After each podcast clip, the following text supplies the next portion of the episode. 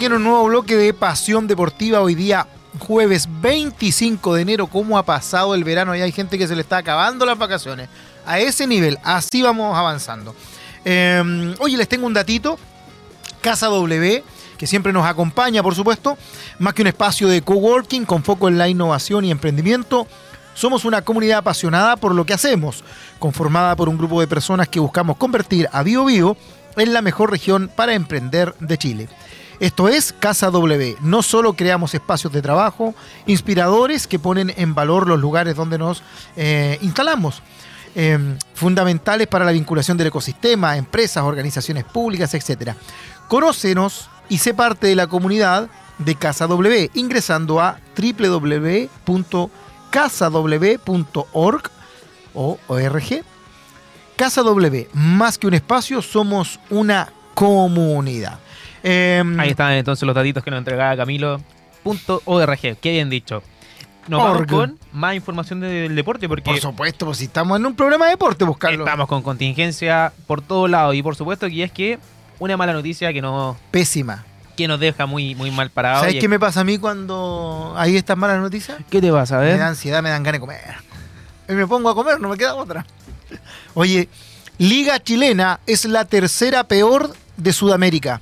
Ranking grafica pésimo momento del campeonato nacional.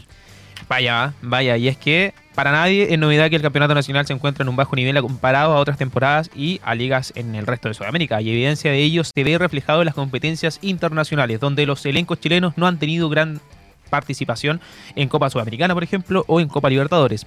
Lamentablemente, hace algunos instantes se liberó el ranking diseñado por la Federación Internacional de Historia y Estadísticas en donde se reveló que la liga chilena es considerada la tercera peor de Sudamérica, solo delante de la liga boliviana y la liga venezolana.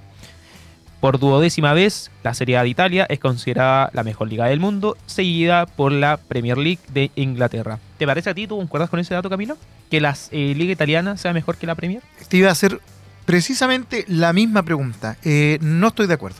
Yo tampoco, la no, verdad. No estoy de acuerdo con que sea la primera. A lo mejor, bueno, no, no, sabemos qué es lo que miden. A lo mejor se basan mucho en estadística, en visualizaciones, en seguidores, en gente que va a los estadios, en la capacidad de los estadios, qué sé yo. Pero creo que hay otras ligas, eh, no sé si más competitivas, pero también más atractivas. Por ejemplo, eh, últimamente ha, ha, estado muy eh, encima la liga alemana, por darte un ejemplo. Eh, la liga de Francia también hasta, encuentro yo que ha estado por delante de, de la liga italiana. Más allá del, del PSG ha, ha, tenido muchos eh, partidos interesantes, de muchos equipos también que vienen levantando cabeza dentro de las ligas. Para mí la italiana, no sé, creo yo que se basa en el ranking que tienen eh, mundial los, los clubes, los equipos, Camilo sigue comiendo. Te dije que estaba nervioso. La, la ansiedad. pero, Las malas noticias. Pero bueno, el, el, ranking del mundo, dentro de las 10 mejores ligas, se encuentra Italiana en el primer lugar, la de Inglaterra en el segundo, la de España en el tercero, ojo, la de Brasil en el cuarto lugar, por arriba de la liga alemana. La de Francia sexta, séptima la de Portugal, octava la de Países Bajos, novena la de Bélgica y décima la Liga Argentina. Bueno, y obviamente en, en el concierto sudamericano se alza como la mejor el Brasileirao, obviamente, que se ubica en el número 4, como bien decía Carlos, el listado general. Eh, luego la Liga Argentina eh, en la Conmebol y tercero eh, Colombia. Cuarto Paraguay, sí. quinto Ecuador, wow. sexto Uruguay, séptimo Perú. Bueno, ah, quizás este Chile. ranking también se basa en que en los resultados de los campeonatos internacionales de nuestros clubes nos ha ido muy mal. No sé si una cosa lleva a la otra o viceversa, me explico. No sé si el resultado de nuestros equipos en los eh, torneos internacionales nos ha ido tan mal, porque aquí se queda corto el reportaje y dice eh, no han dado bien. No, no es que no han dado bien, han dado muy mal. Eh, quizás ese rendimiento genera que estemos en este puesto o quizás efectivamente es tan mala la competencia que genera que los equipos en el concierto internacional les vaya tan, eh, tan mal. O sea, yo creo que es eh, uno conlleva lo otro. O sea, la liga chilena no es muy atractiva de ver para el fútbol, me imagino, internacional y aparte de eso también, dentro de las competencias internacionales, lamentablemente los equipos chilenos no han tenido buenos resultados y estamos hablando de que eh, a equipo que le toca contra eh, equipo chileno lo ve de forma fácil. Eh, es un grupo accesible cuando le toca contra un equipo chileno. Y es lamentable que estemos en ese nivel, siendo que hace unos 10 años atrás teníamos al equipo campeón de la Copa Sudamericana, por ejemplo, a equipos finalistas dentro de la Copa Libertadores, semifinalistas, no quiero, no quiero ir más allá, semifinalistas, 2006 también, hace bueno, ya serán un par de años, 18 años, si mal no, me equivoco ahí en las matemáticas, eh, Colo Colo peleaba finales de Copa Sudamericana. Instancias finales y, de Copa y, y, por último estábamos en, rondas superiores, ahora hemos quedado eh, fuera. Era habitual que los equipos grandes pasaran a la fase de grupos. ahora hemos quedado afuera, pero um, en los primeros partidos ya hemos eh, tenido bochorno, entonces mal, mal en ese sentido bueno, una noticia lamentable eh, en el fondo para nuestro fútbol chileno y esperamos que esto mejore, sobre todo con las nuevas contrataciones que han habido y que sea un poquito más competitivo. En la competencia está, creo yo. Lo que le falta es formato, el formato internacional. por ahí hacer algo más hay confirmación sobre la presentación del nuevo director de la selección chilena, director técnico, y va a ser en un ratito más. A las 19 horas se va a presentar a Ricardo Careca como nuevo director técnico. Noticia fresquita, pero que ya venía hace rato dando vuelta y que era iba a ser así. Y hace bastante tiempo nos preguntábamos el por qué todavía no había sido. Así es. Yo creo que esa era la noticia. Oye, y la prensa peruana obviamente reacciona al arribo de Gareca Larroja y dice, ¿quién nos llevó al Mundial? Firma por Chile. O sea, como que un poquito de resentimiento o, burla, ¿ah? no sé, no sé cómo tomar este titular. Lo cierto es que la llegada de Ricardo Gareca La Roja ya es un hecho y solo restan horas para que sea presentado oficialmente como nuevo estratega del combinado nacional que busca enmendar el rumbo en las eliminatorias y poder arribar al Mundial 2026. Recordemos que estamos en una muy mala posición Em, que nos dejó así el director técnico Berizo. Em, no digo que la responsabilidad sea de él, pero él estaba al mando del equipo.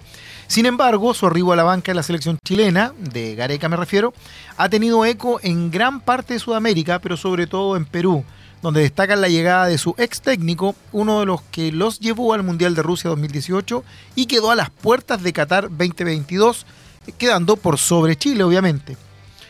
Medio como Perú 21 detallaron la llegada del Tigre Gareca a Chile al sentenciar que Ricardo Gareca, sí, quien nos llevó al Mundial, acaba de firmar contrato con la selección de Chile para replicar lo que hizo con la Blanquirroja, es decir, le ponen la ficha en que viene a salvar a la Roja para llevarla al Mundial de nuevo. Eso es, en el fondo, esa es, es, lo que se estima y, lo que queremos nosotros igual. Po. ¿Te algo, Camilo? Yo lo veo de esa forma.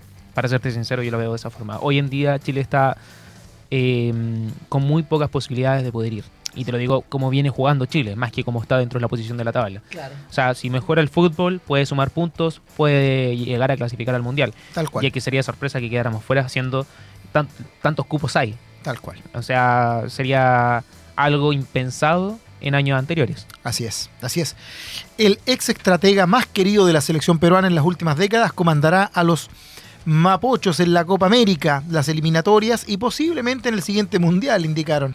Así también liberó, eh, liberó la prensa, destacó el arribo del Tigre a la Roja al detallar que en medio de esta noticia que revoluciona al continente, un hecho es trascendental en Perú con respecto al debut oficial que tendrá el Tigre.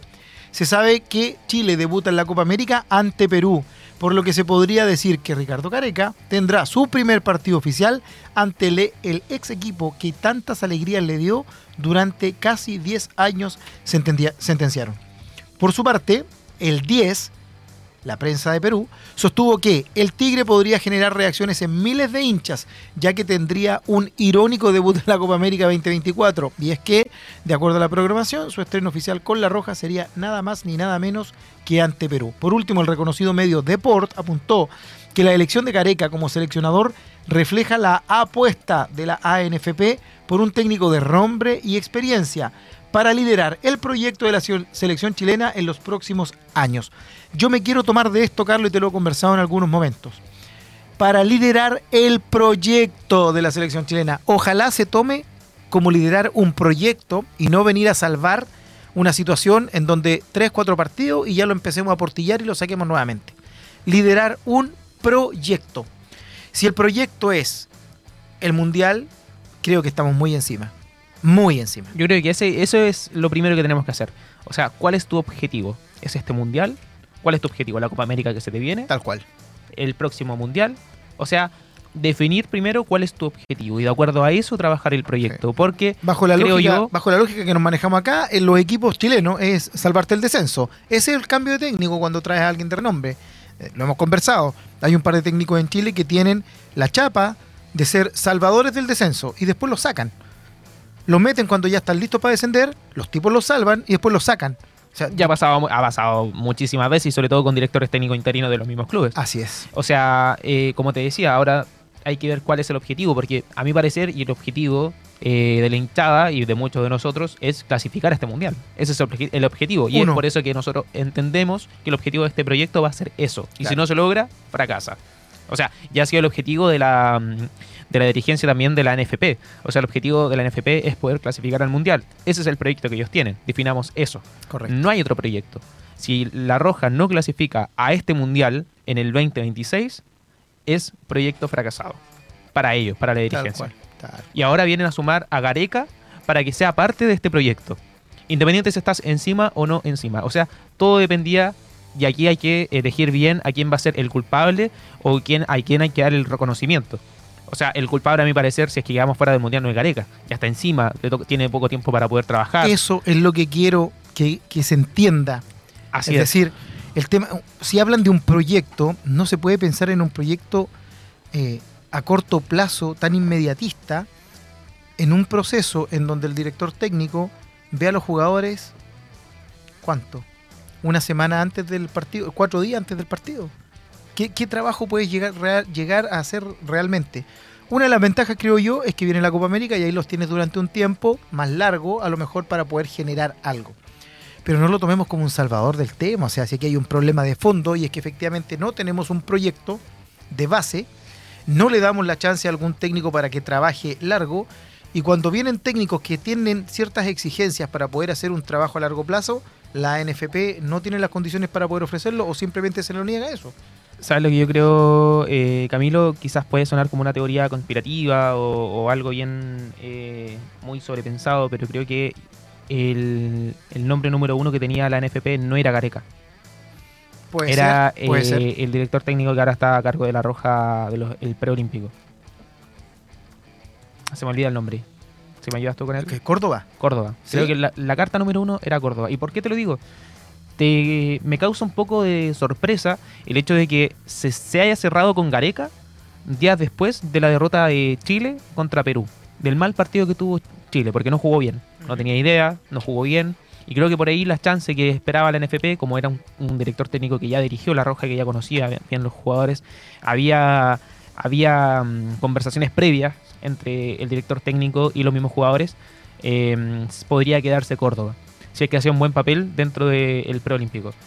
¿De qué Así se dieron es. cuenta? Del factor de que se les venía un equipo que quería a Gareca encima y además de eso, de que Córdoba no comenzó bien el preolímpico. Y ahí creo que fueron lapidarios. Creo yo, Puede ser. creo yo. Bueno, lo cierto es que ya está en Chile Ricardo Gareca, será presentado en los próximos minutos a través de los medios oficiales con la conferencia de prensa que tradicionalmente da la ANFP. Otra de las noticias que ha remecido el fútbol chileno en estos últimos días es que Arturo Vidal se unió finalmente, después de tantas especulaciones, eh, a otros retornos históricos, ¿cierto? Y se unió esta vez a Colo Colo. Sacudió Arturo Vidal el mercado de pases de verano y se convirtió en un fichaje o en uno de los fichajes más importantes del fútbol chileno en los últimos años. Un retorno a Colo Colo que unió al Rey a otros jugadores icónicos de la institución, quienes en su momento también decidieron volver en una etapa más madura de sus carreras para aportar experiencia y categoría. De las grandes figuras que encabezan esta lista, el primero en regresar a Chile fue un Puerto Suazo, quien lo hizo el 2015, tras haber jugado en Pedrero entre el 2006 y el 2007. Dentro de lo más destacado del Chupete, antes de su retorno a Chile, estuvo doble paso por Monterrey de México, consagrándose como goleador e ídolo de los Rayados.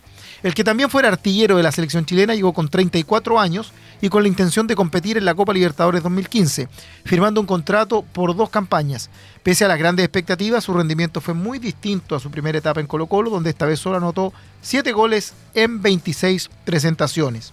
Por su parte, otro de los que retornó, Jorge Valdivia, también hizo noticia cuando el 2017 decidió recalar nuevamente en los salvos, luego de haber despegado el 2006 rumbo a Brasil, donde terminó siendo ídolo de la hinchada en el Palmeiras, también en dos periodos. El mago cumplió tres temporadas en el equipo popular y su impacto se notó de inmediato como pieza clave en la conquista del torneo de transición del 2017, donde jugó 13 de los 15 partidos y marcó dos goles, repartiendo cuatro asistencias con un claro manejo de los hilos del mediocampo. No obstante, los años posteriores no serían tan alegres para Valdivia, quien se desgarró a fines de octubre del 2018 y se perdió el resto de la campaña. En 2019 fue su irregularidad, las lesiones y una expulsión con un castigo de cuatro fechas, lo que terminó por generar el distanciamiento definitivo con el equipo de Macul.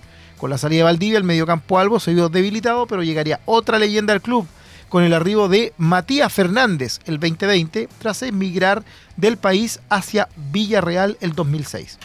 El que fuera el mejor futbolista de América el 2006 volvió para jugar bajo las órdenes del técnico Mario Salas, en un año turbulento cuando Colo Colo disputó la permanencia en primera división ante Universidad de Concepción. No obstante, el 14 de los blancos no cerraría su carrera en el club, que lo vio nacer, sino que terminaría colgando los botines en Deportes La Serena hace tan solo dos años atrás. Y así suma y sigue, ¿ah? Iván Zamorano y otros cuantos más. ¿Qué te parece a ti el, retorno de Vidal? Al inicio fue bien polémico el hecho de mm, que venía, que no venía, cuando se... Mm, Recuerda que lunes, quizá, lunes o martes, eh, se decía que Nacional... Eh, no, que América. América, América, Cali lo, tenía listo. Sí. Y especulábamos que como la novia era de Colombia, lo más seguro que efectivamente se iba a ir para allá. y aparte que había muchas más lucas de por medio que le estaban ofreciendo. Tal cual. Pero mm, finalmente terminó eh, optando por el equipo de, de, sus amores, por venir acá a Chile. Después se veía de que al parecer que no llegaban al acuerdo con el club por temas de por temas contractuales más bien. Eh, bueno en fin. Finalmente terminó la novela. Arturo Vidal llega a Colo Colo veremos este famoso clásico entre Arturo Vidal y Marcelo Díaz también sí sí en la Universidad donde van a estar camisetas. Em, creo que Vidal con pasado bastante distinto sí. creo que Vidal em, mira no me atrevo a dar un a dar un comentario eh, efectivo acerca de la situación porque Vidal viene de una lesión de seis meses, jugando, además jugaba en Paranaense, o sea, venía en declive en cuanto a su rendimiento. Hace mucho tiempo que no lo vemos jugar. Va a ser la primera vez y el gran regreso ideal, además en Colo Colo. Es este renacer muchas veces del, este, del Rey Arturo, como le, le mencionan muchos. Veremos cómo será, si no es solo marketing, si no hay polémica de por medio. Esperemos que termine bien la historia y no termine como la de muchos jugadores que han regresado a Colo Colo y que se terminan yendo, y yendo con demanda muchas veces. Yo espero que eh, efectivamente sea un aporte para el fútbol chileno, que siga demostrando que está en, condiciones de jugar a un buen nivel, no tan exigente, pero sí un buen nivel, porque eso le hace bien también al fútbol chileno y a la selección. Eh, y por supuesto, de que sea feliz en Chile, que no que esto de estar en Chile en un equipo, en una liga a lo mejor de donde no es tan competitiva, donde van a estar sus amigos, su familia, no se empiecen a generar eh, conflictos de indisciplina o de comportamiento fuera de los futbolísticos. Es decir, ojalá que, eso no suceda por, eh, por eh, Vidal, por el Colo Colo, eh, por el fútbol chileno, porque de que no ha dado alegría este tipo, nos ha dado alegría. Y esperemos que así siga siendo para el equipo de Colo Colo y sobre todo los instas lo van a querer. Así es. Oye, nos vamos a ir a una pequeña pausa, ya la última pausa musical. y ya estamos con el último bloque, que hay muchas noticias importantes. No se despeguen de la sintonía de radio y por supuesto de Pasión Deportiva.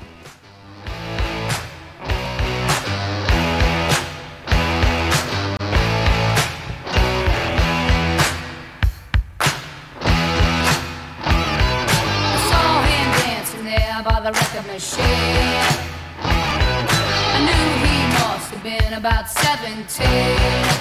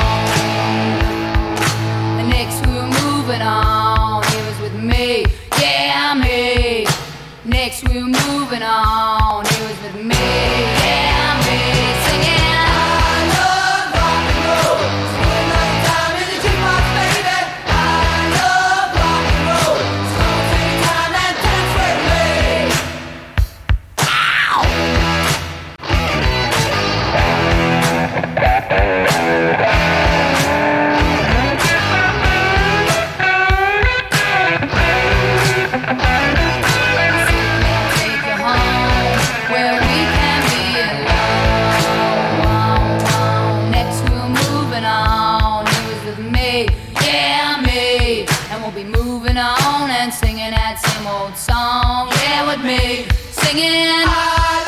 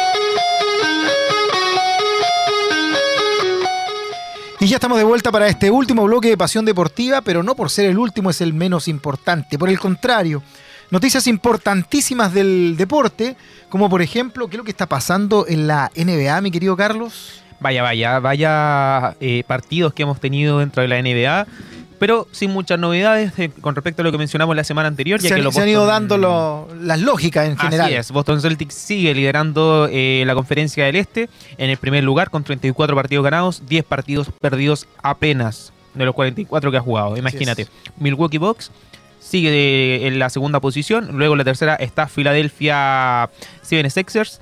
Eh, Cleveland Cavaliers dentro de la cuarta posición y los Knicks junto con el Miami Heat ahí completarían el playoff, el ingreso a playoff. Dentro del play-in estaría en séptimo lugar Indiana Pacers, Orlando Magic, Chicago Bulls y Atlanta Hawks.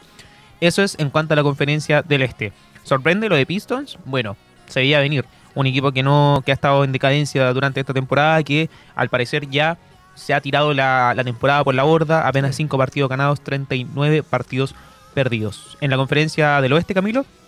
En el primer lugar está Oklahoma City Thunder, en el segundo Minnesota Timberwolves, en el tercero Denver Nuggets. Imagínate. ¿La lógica?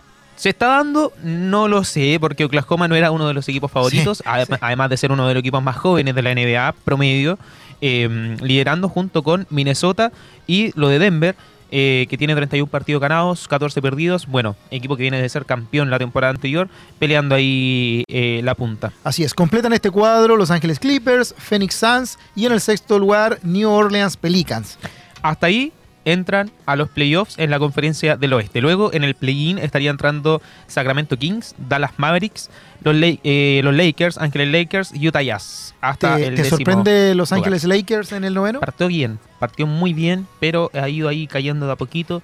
Yo creo que hace varias temporadas ya que se viene manteniendo dentro o entre el sexto lugar y entre el noveno lugar. Así es. Así que algo que, se veía venir. Eh, Golden State Warriors está quedando fuera hasta el momento del play-in e incluso del, del mismo playoffs.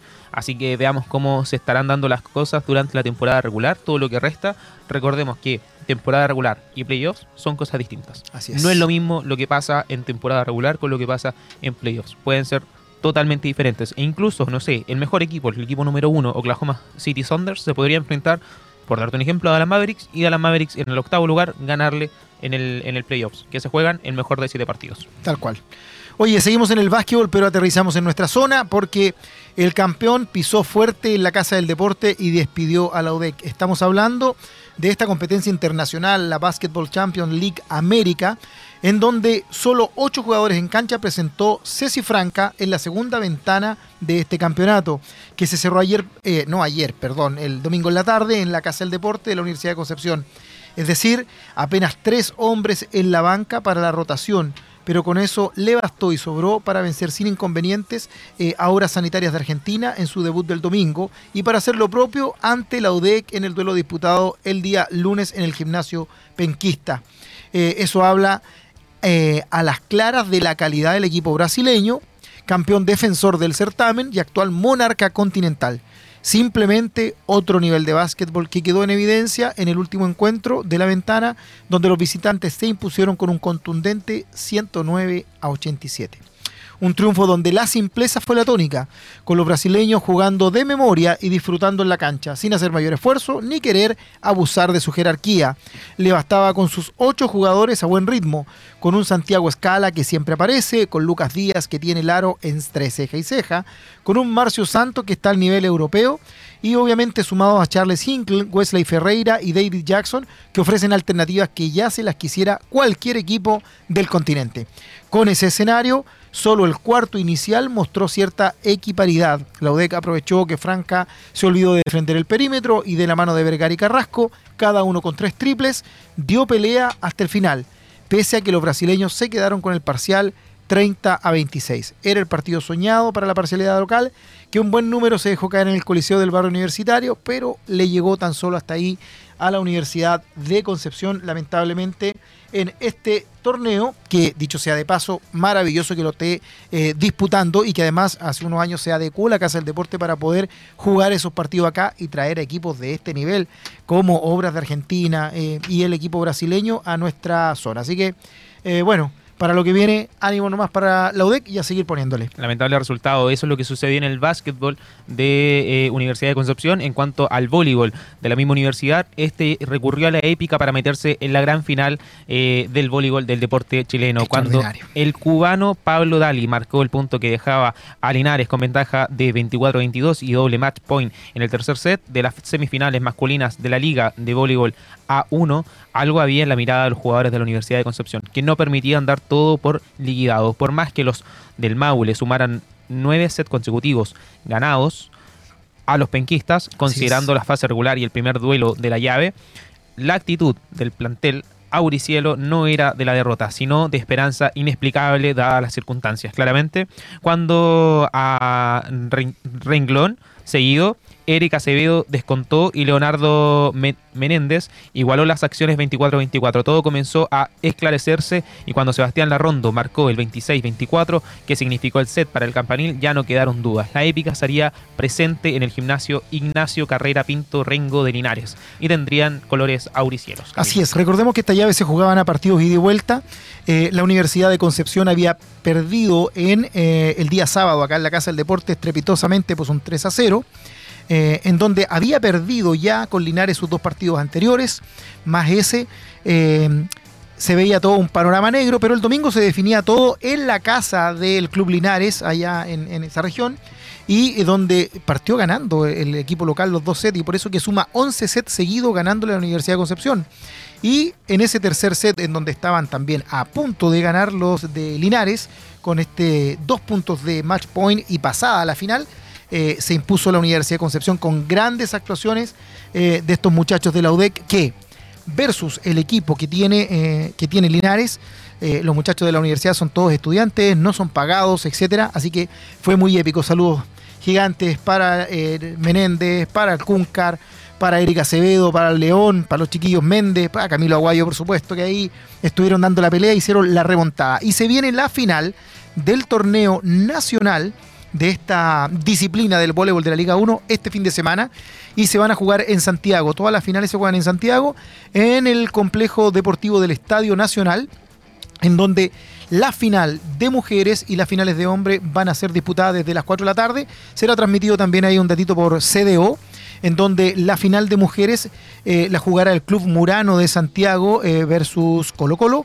Y en los varones jugará eh, Murano también en varones, el otro final y actual campeón vigente del año pasado, contra la eh, novedosa eh, Universidad de Concepción que se metió ahí, pero genial, estar allí disputando el torneo nacional. Muchachos universitarios, espero realmente fuera de serie. sorpresivo. Sorpresivo y muy loable. Un, plantel joven, dedicado todo el año a sus estudios. Imagínate que todos sus compañeros están de vacaciones y estos muchachos siguen dándole aquí al, al tema del, deporte, así que saludos para ellos, para Juan Ignacio Armoa, que es el técnico también que hace un tiempo tiene a la Universidad de Concepción metiéndola entre los ganadores aquí, obviamente, de la zona en los torneos regionales. Fueron recientes campeones de FENAUDE, la Federación Nacional eh, de Equipos Universitarios, donde también fueron campeones este año y ahora están ahí jugando la final. Así que un abrazo gigante para todos estos muchachos y que obviamente les vaya muy muy bien este fin de semana allá en Santiago. Independiente del resultado, para llegar a la final hay que estar ahí. Bien dicho Camilo. En cuanto al fútbol de la UDEC, volvemos porque eh, presentó un nuevo DT y eh, un plantel que va formando forma. Darío Lema y nueve jugadores fueron oficializados como incorporaciones del campanil. Me gusta que mis equipos sean protagonistas, a eso venimos, dijo el técnico. Esperemos que el campanil en esta oportunidad sí o sí suba de categoría ya que hace falta que un equipo le haga compañía a Huachipato, un equipo de la región le haga compañía a Huachipato Camilo. Jornada movida en Bellavista, el nuevo DT y los refuerzos tuvieron su presentación estelar bajo un calor sofocante e intenso, recordemos que está haciendo calor acá en Conce, fue pasado el mediodía cuando al costado del gerente general Marcelo Rosas y el gerente deportivo Simón Figari se ubicaron las eh, incorporaciones de Universidad de Concepción para la campaña en el ascenso 2024. El DT Darío Lema, argentino de 47 años, fue presentado junto a una mezcla de experimentados y otros que buscan seguir creciendo Juan Sánchez Sotelo, Brian Miranda, Sebastián Martínez, Reiner Castro, Esteban Flores, Henry Sangüesa, Damián Lemos, Nicolás Garrido y Luis Olmedo tuvieron la bienvenida oficial en el campanil, cuadro que mantuvo varios jugadores del año pasado y se ilusiona con competir en un torneo que ya tiene fixture. Ahí está. Universidad de Concepción entonces, campanil en el fútbol, en el básquetbol y en el voleibol, haciendo noticia esta semana. Y antes de despedirnos, los dos mejores pesistas chilenos del momento ahora son del Bio Bio. Y así es porque actualmente no hay mejores pesistas que ellos en el circuito nacional. Arley Méndez en la división de los 89 kilos de peso corporal y Sergio Cares en los 79 kilos de peso corporal lideran de manera dominante sus respectivas categorías y son las exclusivas cartas que tiene el país con miras a una posible clasificación a los Juegos Olímpicos de París el 2024 en la serie masculina. La buena noticia es que a partir de este año ambos competirán por la región del Bío Bío. Así que excelente también para eh, el deporte de las pesas, para la fuerza en nuestra, nuestra región. Y así hemos llegado al final de este capítulo, mi querido amigo. Eh, último, último, último, capítulo del año. Así que estás- ha sido un gustazo, Camilo. me está- ácido. Ha sido un Ah, gustazo. ácido, Ha sido no un ácido. gustazo. Ácido. Perfecto. Ácido también. Porque, bueno, varias, varios arroces tuvimos ahí dentro del programa. No, No, pero para que nos están jamás, viendo siempre dentro jamás. De la buena onda, por supuesto. Agradecemos la compañía de todos quienes nos estuvieron viendo a través de aerradio.cl y a través de las distintas señales de mundo. Esperamos que eh, hayan estado completamente informados con las noticias deportivas. Por supuesto, AR Radio continúa con sus transmisiones eh, durante el mes de enero. Próximo, próxima semana no se pierdan el capítulo de Discoterno, que va a estar muy entretenido, especial de Guiña.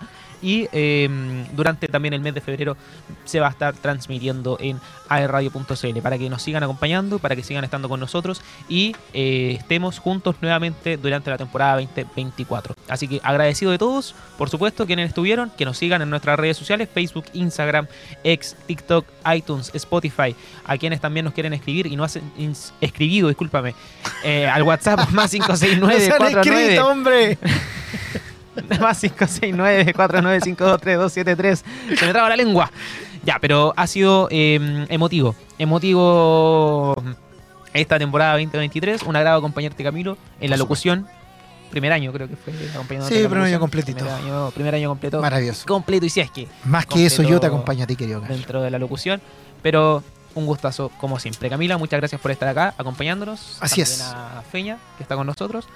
Camilo, ¿algo Un saludo a todos, agradecidos por esta temporada, por su compañía y obviamente nos vamos a preparar para tener un mejor año 2024 con las noticias, por supuesto, del deporte internacional, nacional y lo que más nos interesa, el desarrollo del deporte también a nuestro nivel regional y nivel también eh, educativo, universidades y también eh, lo que refiere a ADESUB, a DICPA. Siempre le hemos estado informando de aquello y ese va a ser nuestro objetivo, seguir fomentando el deporte desde la región hacia el mundo. Que nos sigan escribiendo entonces. Por supuesto. Oye, un abrazo gigante, saludos a todos. Vamos a mandar al fonaudiólogo y a clases de ortografía y de dis- dislexia. No, no, no es de dislexia. De, de- de eso. De dicción. De dicción a mi querido, costó- a mi querido Carlos. Te Sí. costó, Camilo. Es a difícil. estar- Es, próxima semana. La es- próxima es semana muy nos toca. difícil aurar, aular en el micrófono. La próxima semana nos toca. Un saludo a todos. Que Vale. estén bien. Un Chao, abrazo. chao, chiquillos, que estén bien.